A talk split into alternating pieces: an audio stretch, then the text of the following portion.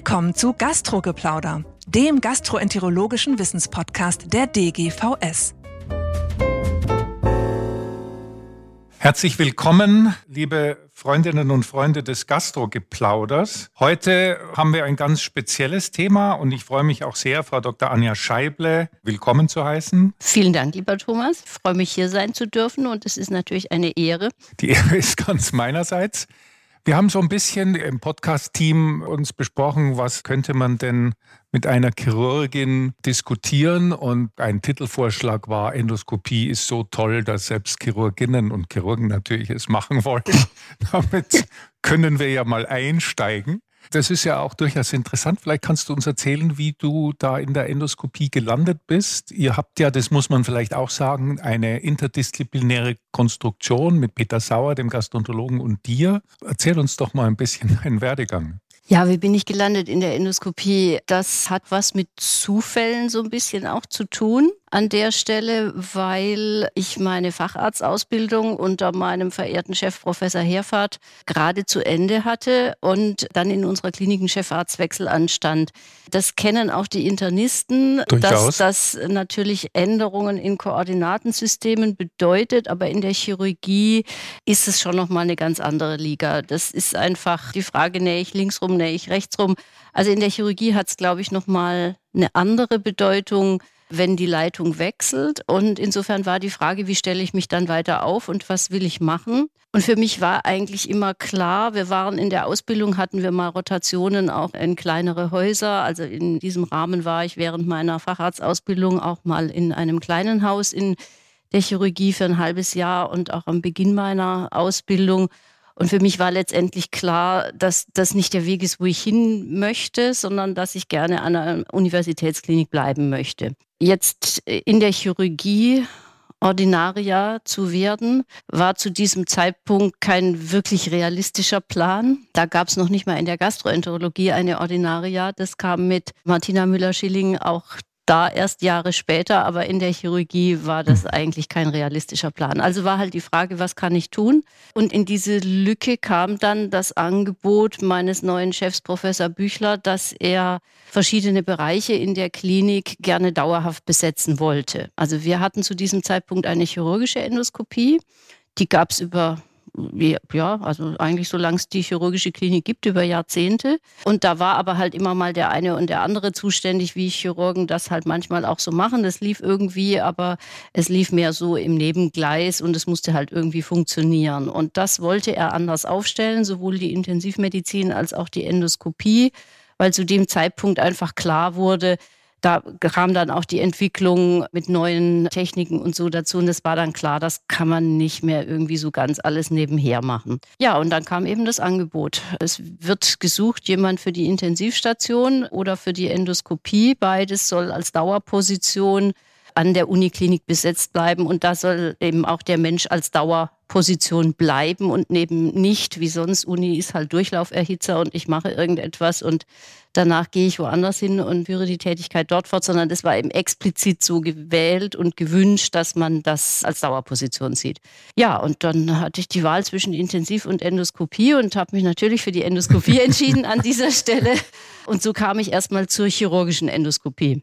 Du bringst ja noch eine andere Eigenschaft mit. Du bist Endoskopikerin oder wenn wir es mal ein bisschen unverfänglicher, wir reden mal über ein anderes Fachgebiet, wo es auch mehr Daten gibt, habe ich gerne, du bist Chirurgin. Ja. Das ist ja immer schon Thema gewesen, aber plötzlich ist es ziemlich verstärkt habe ich das Gefühl. In der Wahrnehmung bei Kongressen wird da mehr drauf geachtet. Ihr habt ja so einen Chirurginnenclub gegründet. Erzähl uns doch mal ein bisschen davon. Genau, wir haben den Hexenclub gegründet. Ja, also ich glaube, es ist eigentlich so ein bisschen daraus entstanden, dass sich verschiedene Frauen, es gab da Foren bei LinkedIn und Facebook und so ein paar Gruppen, die waren aber immer nie so richtig aktiv, lebendig. Und dann kamen, glaube ich, zwei Dinge zusammen. Einmal, dass wir eigentlich immer schon die Notwendigkeit sahen, dass sich Frauen einfach besser vernetzen. Ihr Männer seid besser in dieser Vernetzung, weil die Dinge halt vielleicht auch schon über längere Jahre gewachsen sind. Das Frauennetzwerk ist nicht gut genug. Und ich glaube, das trifft jetzt für alle Mediziner zu.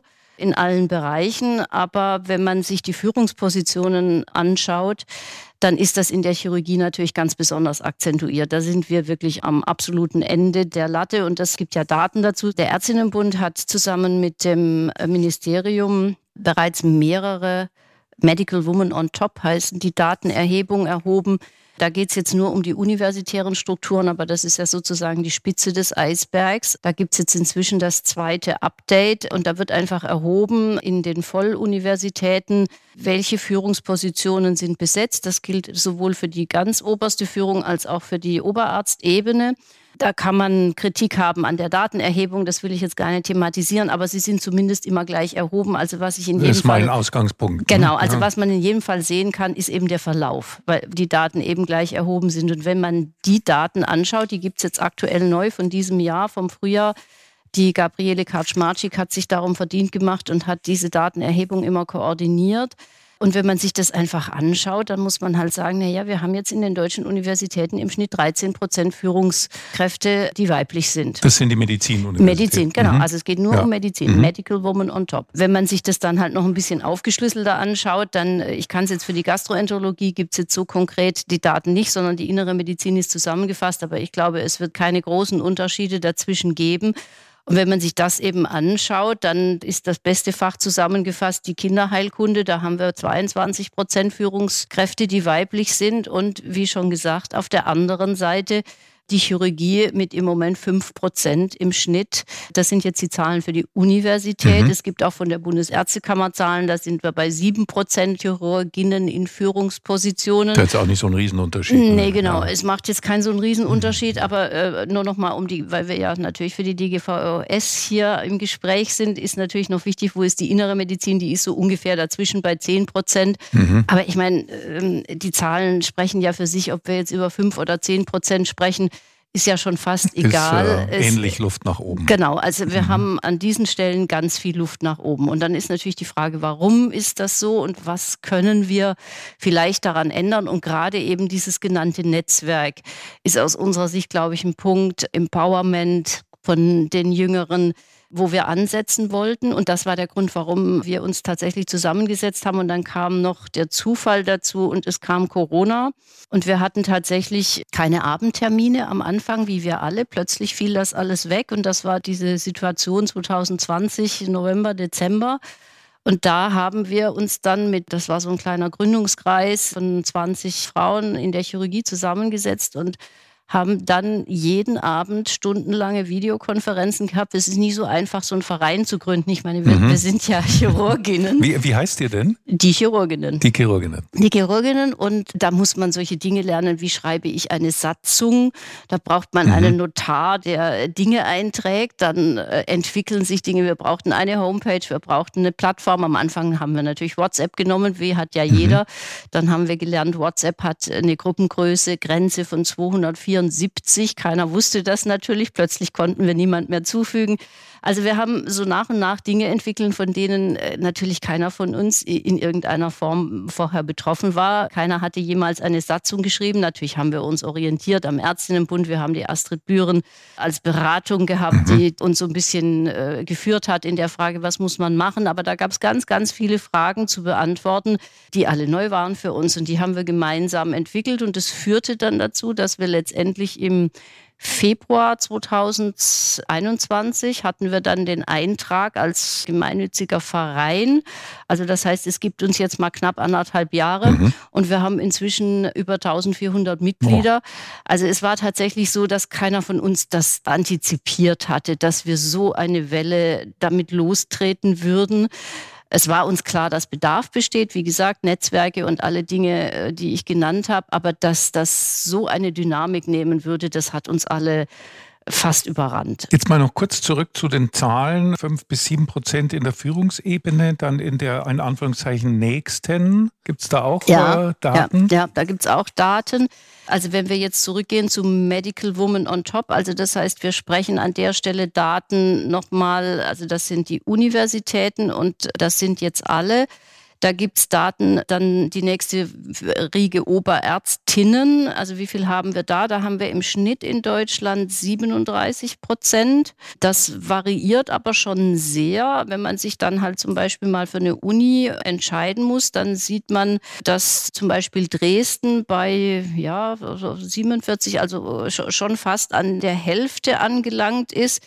Wie gesagt, der Schnitt ist bei 37 Prozent. Und Jetzt in der Chirurgie? Nein, das gilt, in der das Medizin. sind alle, alle. Das sind also Oberärztinnen, universitäre mhm. Ebene.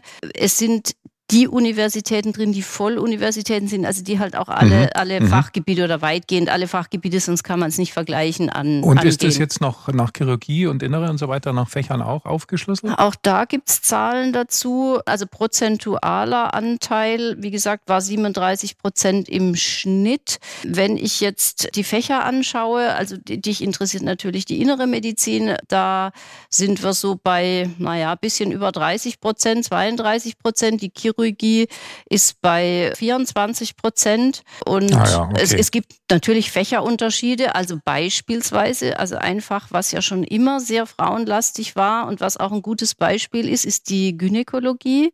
In der Gynäkologie haben wir zum Beispiel jetzt hier in dieser Erhebung über 60 Prozent Oberärztinnen. Mhm.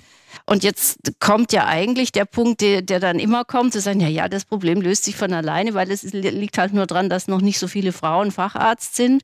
Da kann man sagen, dass die Gynäkologie ist die einzige Fachrichtung, die mal eine zweistellige Führungsposition mhm. für Frauen erreicht hat, weil sie schon vor mehr als 20 Jahren die Hälfte Fachärztinnen hatte und ist dann aber auch wieder äh, zurückgegangen auf unter 10 Prozent. Also so ganz von mhm. allein ist einfach die Message, wird sich das Problem nicht lösen. Es sei denn, man hat 200 Jahre Zeit. Ja, e, eben, also wie gesagt, die Gynäkologie zeigt aus meiner Sicht, mhm. auch wenn, selbst wenn wir 200 Jahre Zeit haben, selbst dann wird sich nicht lösen, wobei das Fazit jetzt bei der Medical Woman on Top, also wie gesagt, man kann die einzelnen Zahlen, kann man kritisieren in der Erhebung, aber sie sind immer gleich erhoben. Insofern kann ich den Verlauf beurteilen über diese mhm. Jahre, die es diese Zahlen jetzt gibt. Und da kann man zumindest sagen, es ist ein bisschen besser geworden, aber da kommen jetzt deine 100 Jahre ins Spiel. Also wenn äh, es in der Geschwindigkeit 200? besser wird, genau, dann brauchen wir noch 100 ja. oder 200 Jahre, ja. bis wir Parität erreichen. Mhm. Aber wie gesagt, es geht, glaube ich, zunächst mal, wenn man diese Zahlen sieht, geht es ja nicht ums Erreichen von Parität, sondern es geht mal um ums eine, Erreichen um Bestands, einer Bestandsaufnahme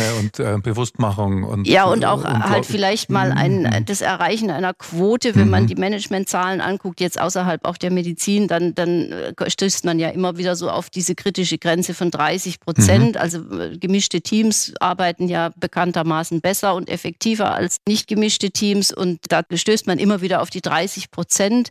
Also wenn man so eine gewisse Quote mal erreicht hat, dann muss man das auch nicht mehr weiter mit Maßnahmen unterstützen offensichtlich, sondern dann ist es dann wirklich dann ein Selbstläufer. Mhm, okay. Aber die, die, diese, diese kritische Grenze muss, glaube ich, mal erreicht werden. Und das ist das, was diese Zahlen, glaube ich, eigentlich sagen. Die, die einzelnen Punkte, ob mhm. das jetzt 10 oder 12 Prozent sind, ist, glaube ich. Also äh, zwei Dinge noch zu den Zahlen. Zum ersten, meine Damen und Herren, können Sie diese Zahlen nachlesen auf der Webseite zu diesem Podcast. Das ist ja öffentliches Zahlengut. Das werden wir dann da einstellen.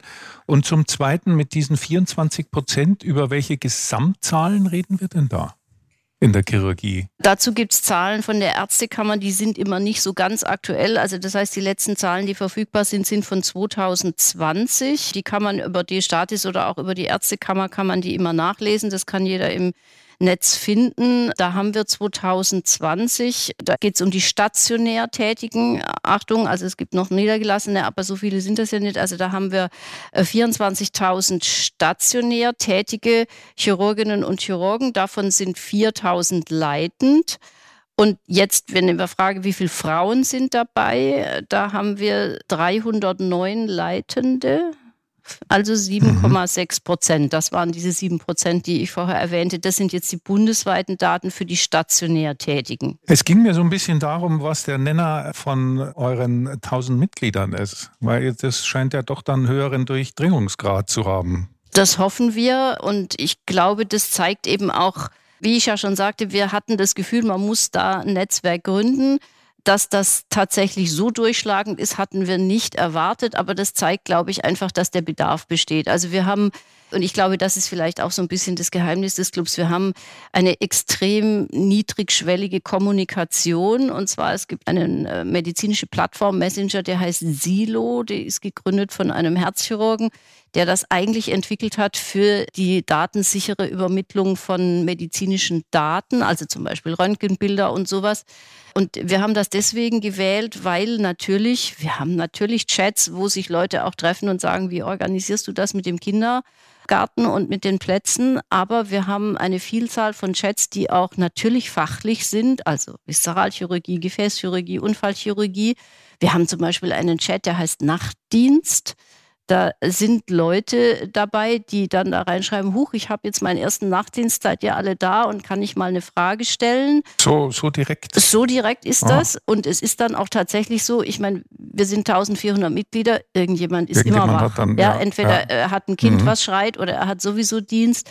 Also es kriegt derjenige oder diejenige, die fragt, eigentlich so gut wie immer eine Antwort. Und der Punkt ist eben, man kann ein Röntgenbild, man kann ein Bild von einem offenen Bauch, man kann all diese Bilder recht sicher ins Silo hineingeben, mhm. ohne dass man sich jetzt wie bei WhatsApp Gedanken machen muss, dass das ja eigentlich nicht geht und dass man solche Dinge natürlich nicht in WhatsApp geben darf.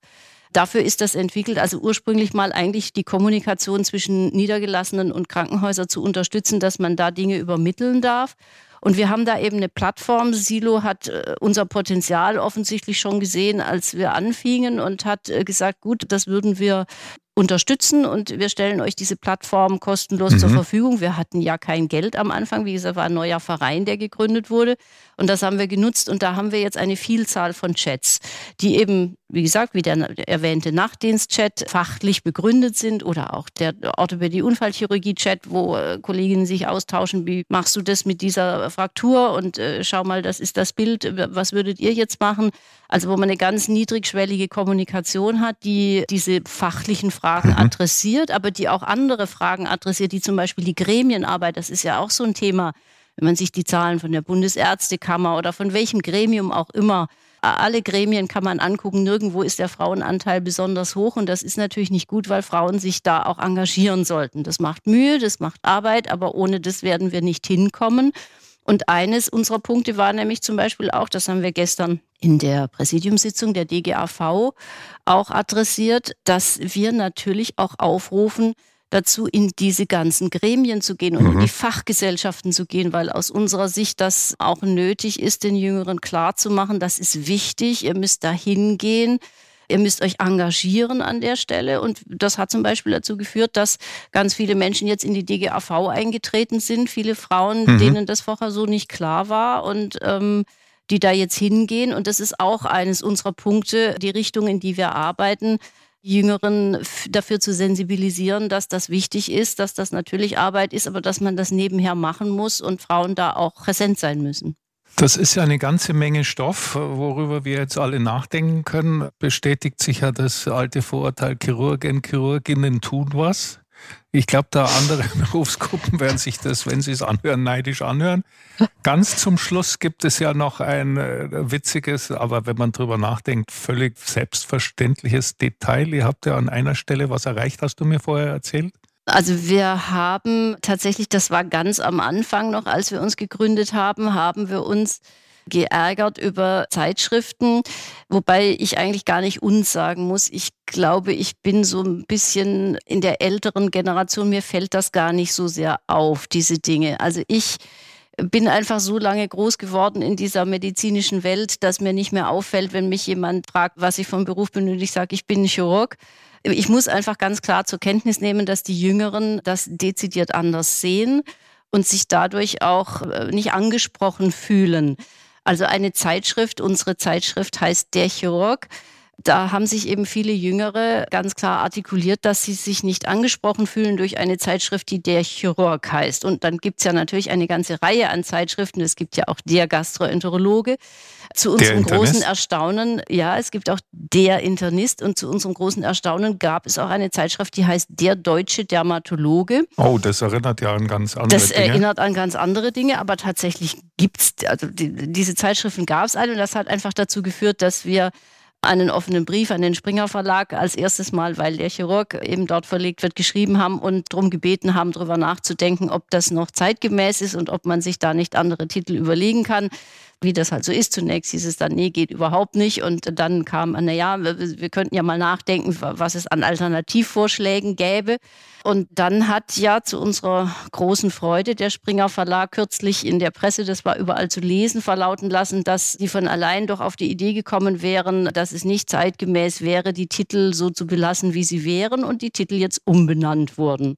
Und der Chirurg heißt jetzt also die Chirurgie und das wird weitergehen für die anderen Zeitschriften.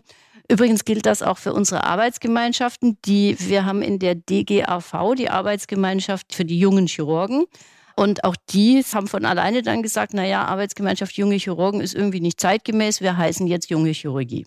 Gut, ich glaube, das war ein wunderbarer Abschluss. Wie du sagst, das fällt einem dann gar nicht mehr auf und plötzlich ja. fällt es einem aber auf. Das Thema ist unendlich. Ich danke dir herzlich. Ich bin beeindruckt, was ihr da alles macht. Das ist natürlich mit so einer Plattform wäre das auch auf alles Mögliche noch übertragbar. Ich denke, dass auch im Gastrogeplauder das Thema nicht zu Ende ist. Diana Kühne wird zu diesem Thema auch noch einen Podcast machen. Ich bedanke mich ganz herzlich bei dir und auch bei unseren Zuhörern. Bleiben Sie uns gewogen, abonnieren Sie den Podcast, der auf den üblichen Medien ist und teilen Sie uns mit, was Sie davon halten und welche Themen Sie gerne behandelt hätten. Das war Gastrogeplauder, der gastroenterologische Wissenspodcast der DGVS. Alle Informationen und Links zur Folge finden Sie in den Show Notes und unter dgvs.de slash podcast. Haben Sie Feedback oder Fragen zur Folge oder möchten Sie ein Thema vorschlagen, dann schreiben Sie uns an podcast.dgvs.de. Vielen Dank fürs Zuhören und bis zum nächsten Mal bei Gastrogeplauder.